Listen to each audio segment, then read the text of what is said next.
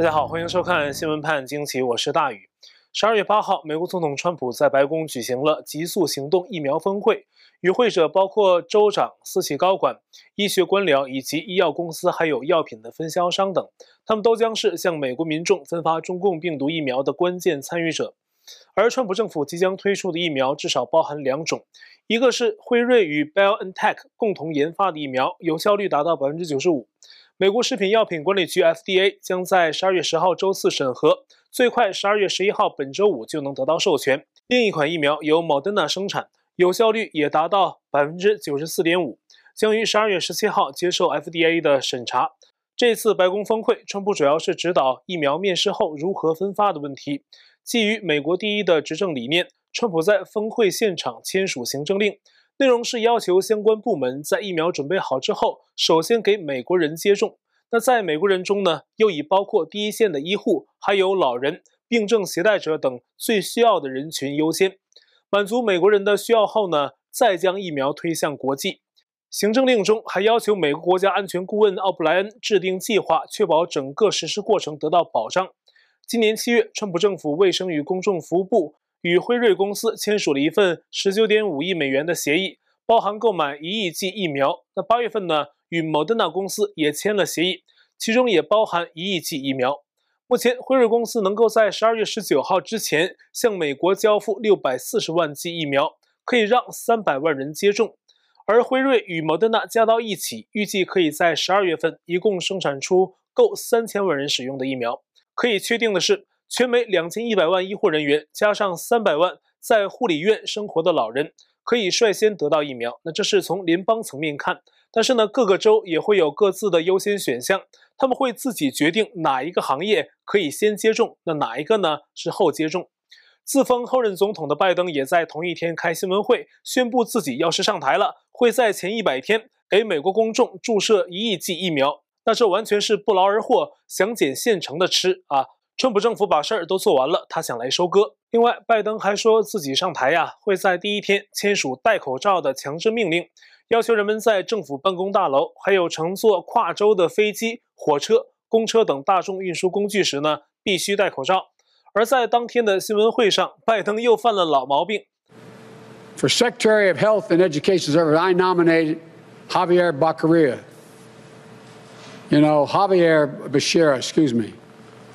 拜托拜登啊，你自己提名的所谓部长，可不可以不要叫错名字？拜登读错的 bacteria 听上去跟 bacteria 很像，而 bacteria 是细菌的意思。但是呢，在川普那里，拜登与自己提名的这些人呢，现在也只是进行一场烟花秀，他们没机会进入白宫。在当天白宫的疫苗峰会上，有记者问川普，为什么拜登的团队没有人参加这场峰会呢？川普说：“我们必须看清下一届政府是谁，是我赢了大选。”川普再次重申。那在前一天呢，川普在白宫给美国一名摔跤手颁发奖章的时候，也谈到说自己在政治赛场上获得了二比零的成绩。显而易见，川普说的二比零指的是他连续赢了两场大选。川普近日一再明确表态自己是赢家，不给拜登们任何想象空间。这也是川普对打击舞弊翻转大选结果胸有成竹的表现。在白宫疫苗峰会的同一天。确诊染疫的川普律师团队负责人朱利安尼也传出好消息，他正在迅速康复中，有望在十二月九号周三出院。这对川普团队来说呢，又是个好消息。而川普和他的法律助手 Jenna Ellis 宣称，本周会有大事发生。那这些大事是什么所指？人们现在呢，已经渐渐发觉了。首先是法律战场。十二月七号临近午夜的时候，美国德克萨斯州直接向最高法院提交诉讼。状告威斯康辛、密歇根、宾夕法尼亚、乔治亚一共四个州在大选中违宪，这是我印象里啊第一场正式进入最高法院的官司，也是最快进入最高法院的。因为德克萨斯州出面了啊，这就意味着这个诉讼是属于州与州之间的纠纷，需要由最高法院直接受理。美国很多选民得知此事后啊，都发觉德州政府的行动非同小可，纷纷在社交媒体上留言写道：“God bless Texas。”有一个美国网友非常幽默，他说自己是在宾州土生土长的，太太也是在北方州长大，但是今天他还是要喊一句 God bless Texas。美国有一句俗语，就是 Everything is bigger in Texas。看来呢，就连协助川普打法律战，德州一出手啊，也出个大招。德州诉状指控的首要问题是，相应的四个关键州通过州行政机构或州法院，而不是立法机构，擅自更改了投票规则和程序，扩大了邮寄选票的规模，这违反了宪法。所以他们提告到最高法院，要求最高法院审理此一违宪案。一旦最高法院认为这些州的做法违宪，那么这几个州的结果将成为无效的结果。而这四个州的选举人票加在一起，一共有六十二张。足以让拜登的选举人票数低于二百七十门槛，总统很可能呢就要由国会众议院选举产生，这对川普非常有利。而且来自德州的共和党籍联邦参议员克鲁兹在十二月七号表示，一旦最高法院同意审理上诉，他愿意去最高法院为川普做口头辩护。这名克鲁兹议员呢，想必关注美国政治的朋友都知道他啊，他曾是二零一六年共和党的总统参选人之一，一度是川普竞选总统的党内对手。但是川普上任后至今，他一直力挺川普政策，如今也愿意为川普在最高法院出头。而最高法院是美国国父们设置的守护美国宪政的最后一道壁垒，他们要根据建国先贤们制定的宪法，对影响国家命运前途的重要法律事件。进行解读和判决，他们的决定将非常具有决定性的作用。两千年大选中，小布什与戈尔的佛州争议就是最高法院介入后解决的。而在美国宪法中，并没有规定选举人团必须在十二月第二个星期三后的第一个星期一投票。根据美国宪政专家的解读，那宪法中唯一确定的承认新总统人选的日子，就是每个大选年之后的一月二十号。对现在来说，就是明年一月二十号之前。川普团队都可以努力去逆转伪造的大选结果，但是按照一八八七年美国的选举人计票法，在每个大选年的十二月份，选举人团投票日之前的第六天被称为安全港日。在这一天或之前啊，如果各州州长能够把本州认证的大选结果交给美国档案管理部门备案，那么这个结果呢就被认为是结论性结果，一般的争议啊都不可以再影响这个结果。今年呢，这个安全港日就是十二月八号，而安全港日之后，十二月十四号就是美国选举人团集体投票确认总统的日子了。川普法律团队在这一天发声明说，安全港日是个法定时间，而选举争议持续到十二月八号以后，不是没有先例的。就连已故左派大法官金斯伯格在两千年的时候都说。一月六号才是具有终极意义的日子，因为在那一天呢，才是新国会清点和认证选举人团投票的日子。而左媒们处心积虑地宣称大选已结束是无用的。川普团队说呀，会一直奋战下去。根据这份声明啊，川普团队认为，他们至少在明年一月六号之前都应该有机会逆转作弊的结果。甚至还有一种观点是说，一八八七年的选举人团计票法本身都是违宪的。这就要说到另外一件事啊。十二月八号，美国媒体 Just News 报道啊，加州大学伯克利分校还有圣托马斯大学的两名法学教授，曾在十月十九号联合发表文章，指出美国副总统是国会联席会议的主持者，有权拒绝有争议的选举结果。这两名教授提到，虽然一八八七年的选举人团计票法给各州提供了安全港这样一个认证期限。保证各州的认证结果，但是这个法案本身其实涉嫌违宪，因为根据美国宪法第十二修正案，美国副总统应在参众两院议员都在场的情况下，打开所有州的选举人票认证，公开进行点算，而不是某个州自己认证了就完事儿了。而且两位教授指出，根据他们的理解，副总统是既负责开票也负责计票，如果计票过程中发现错误或欺诈，副总统也要负起责任来。他可以排除有问题的选举人票，但是呢，也有人反对这两名教授的观点啊。不过呢，他们的观点提供了一个基础：假如副总统在主持新国会对选举人团投票的认证时，要是想否定某些选举人票的时候，副总统就有了这样的法理依据。那对本届美国政府来说，这个副总统指的就是川普的绝佳搭档麦克彭斯。而在威斯康星州，十二月七号。彭斯与川普联手，以两个人的个人名义提起了控诉大选舞弊的诉状，原告就是他们两个人。那被告呢，也是只有两个人，拜登还有贺锦丽。诉状内容是，拜登两人啊，在威斯康星州的两个大县密尔沃基还有戴恩县涉嫌选举舞弊，要求推翻结果。这是公众首次发现川普和彭斯以个人名义提起的诉讼。在宾夕法尼亚州，还有十一名选民。向宾夕法尼亚行政法院提交了诉状，要求州长 Tom Wolf 撤销伪造的大选结果认证。大选投票日至今已经过了五个星期，大大小小的选举舞弊诉讼仍然不断涌向法院系统。川普团队说，本周有一系列大事发生。那刚才都是在法律战场上发生的事，我们再来看看在州议会这些立法机构的战役。十二月七号，川普法律团队的高级顾问 Jen Ellis 表示，他们相信至少会有一个州的议会啊，能够收回选择选举人的权利。从而选出愿意把选举人票投给川普的选举人。至于州议会为何可以这样做，我在美东时间十二月八号中午的直播里有给大家介绍。如果您感兴趣啊，可以去看一下。那么，川普团队在州议会的努力，目前主要存在两个要点：一个就是促使有些共和党控制的州议会从民主党或伪共和党的州政府中夺回任命选举人的权利；另一个通常是要求州政府。撤回对伪造的大选结果的认证，例如在亚利桑那州，十二月五号，又有二十八名共和党州议员联合提出要求亚利桑那废除对伪造的大选结果的认证。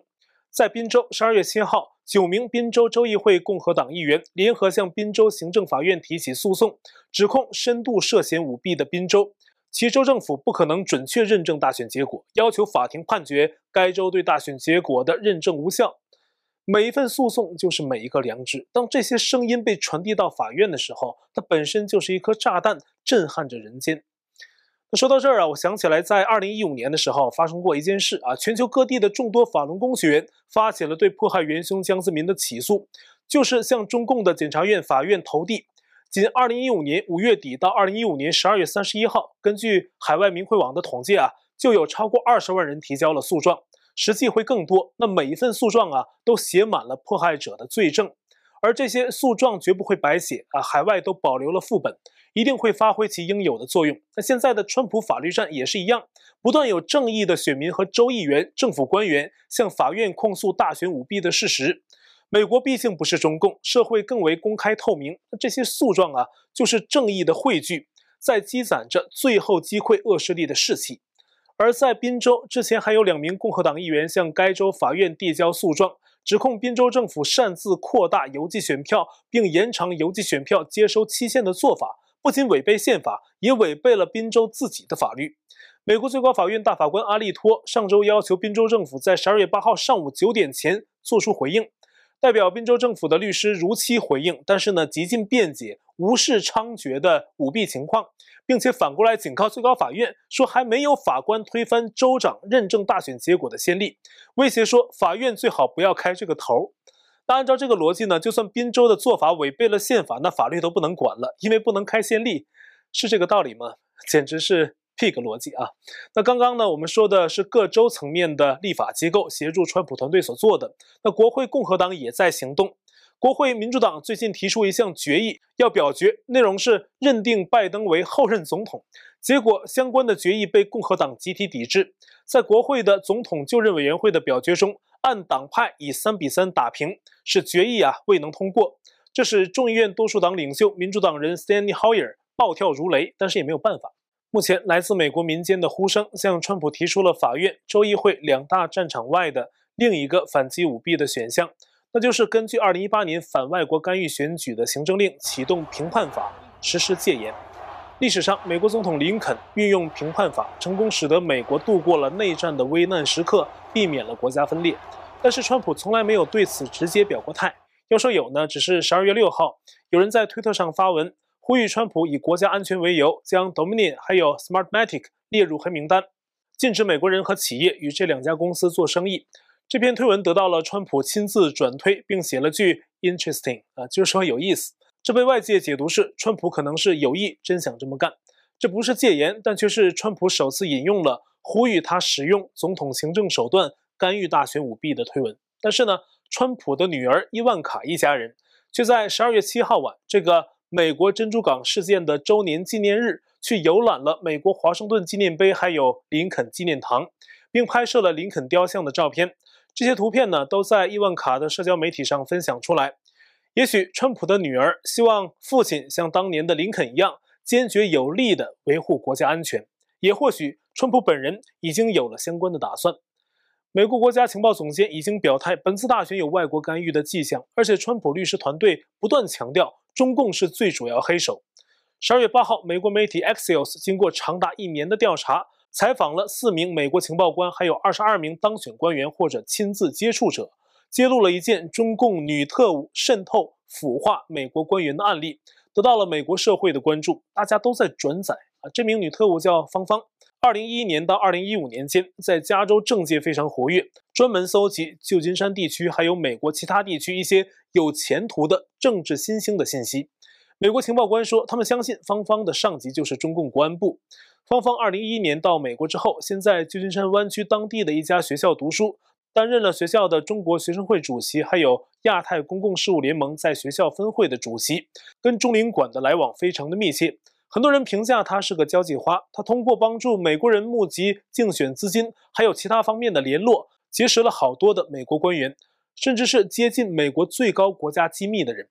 那期间据报啊，还跟至少两名美国中西部的市长发生过不正当关系。而他接触过的最令人关注的美国议员是加州民主党籍的联邦众议员斯沃维尔。芳芳与这名议员往来密切，时间长达数年。而斯沃维尔是众议院情报特别委员会的成员，能够接触美国的国家机密，且此人呢还在抹黑川普的通俄门中表现积极。相关报道一出，已经有人呼吁众议院要求将斯沃维尔除名。到了二零一五年的时候，芳芳因为发现自己已经被联邦调查局盯上，所以返回中国大陆。据报啊，从那以后至今没有再来美国。有鉴于中共对美国和西方社会肆无忌惮的为所欲为，包括涉入本届大选舞弊。